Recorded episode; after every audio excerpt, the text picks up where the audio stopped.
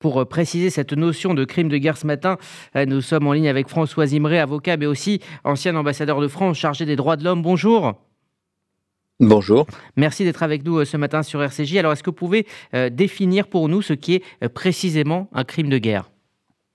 Un crime de guerre est un crime commis dans la guerre.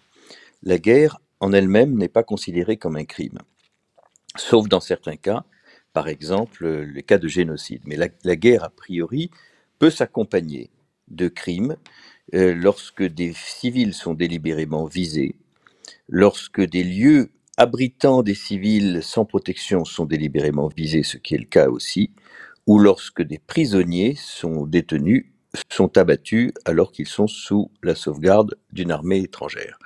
Donc là, ce sont euh, des crimes de guerre qui ont été, euh, dont on a de, fortes raisons de suspecter la commission en Ukraine par les Russes. Alors en quoi un crime de guerre est différent d'un génocide? Génocide, c'est le terme employé euh, par les Ukrainiens. Un génocide, c'est un plan concerté. Donc là, c'est pas un crime dans la guerre, c'est la guerre elle-même et c'est même la, toute l'action elle-même qui est criminelle, c'est un plan concerté visant à l'élimination d'une population. Euh, donc euh, la difficulté, c'est que, enfin, c'est une différence majeure, et, il est évident que cette différence emporte, et ça c'est une des difficultés, une différence de, euh, de qualification et de preuve. C'est-à-dire qu'il faut prouver l'existence le, d'un plan concerté visant à l'élimination d'une population. Mmh Alors, euh, Alors que là, si vous voulez, on n'a pas besoin, pour, pour un crime de guerre, on n'a pas besoin d'apporter cette preuve-là. Euh, il suffit d'apporter la preuve, et malheureusement, ces preuves abondent, que des civils ont été délibérément visés, que des prisonniers ont été exécutés, par exemple. Alors justement, euh, ces preuves sont, sont, accumulées euh, actuellement. Quel va être le chemin euh, pour prouver ces crimes de guerre, pour, on va dire, présenter les, les, Russes et les responsables devant des tribunaux? Et puis, quelles conséquences pour Moscou à moyen et à long terme Est-ce qu'on peut imaginer, par exemple, voir Vladimir Poutine condamné? Alors, c'est plusieurs questions pour prouver ces crimes de guerre, oui, vous avez raison, il faut les prouver. Il ne suffit pas de, de les alléguer, encore faut-il les prouver, et établir un lien de causalité entre les, les, les, morts que nous avons vus et euh, les, frappes russes ou les actions, les exactions des Russes. Ça, c'est la première, première chose. Il faut une exigence dans la preuve qui soit très sérieuse, sinon, eh bien, on ne, on ne peut pas aller à une condamnation. Deuxièmement, et c'est peut-être par là qu'il aurait fallu commencer, il faut qu'il y ait une juridiction qui soit compétente pour les juger.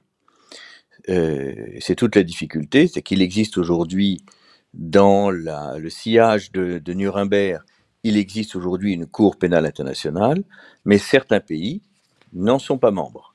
C'est le cas notamment de la Russie, ce qui rend beaucoup plus compliqué euh, la perspective d'une décision de, juger les autorités euh, russes et les soldats, euh, les responsables, les officiers russes, devant cette juridiction-là.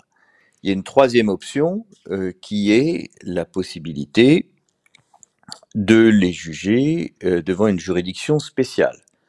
un tribunal, comme on en a vu dans l'histoire, qui se, qui se constituerait spécifique, spécialement pour euh, juger de ces crimes. Mais la difficulté, c'est que ce qui fonde la légitimité de ce tribunal spécial, c'est une délibération du Conseil de sécurité. Or, la Russie est membre permanent du Conseil de sécurité avec un mmh. droit de veto.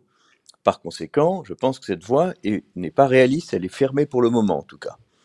Après, il y a la possibilité pour des juridictions ukrainiennes, un jour, de juger et d'émettre des mandats d'arrêt internationaux. Peut-être qu'un jour, la donne politique changera en Russie.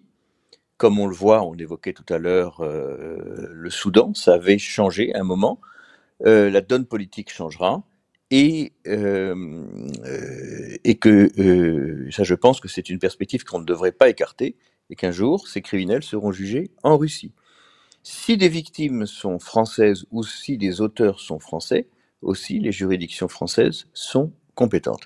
Bref, donc il y a des possibilités, mais elles sont toutes euh, difficiles en réalité. Mmh c'est-à-dire qu'il y a un décalage entre euh, l'indignation très forte que, euh, que, que soulève la colère, que soulèvent ces, ces images, la volonté, le désir de justice que cela nous inspire, et la voie judiciaire qui aujourd'hui n'existe pas clairement.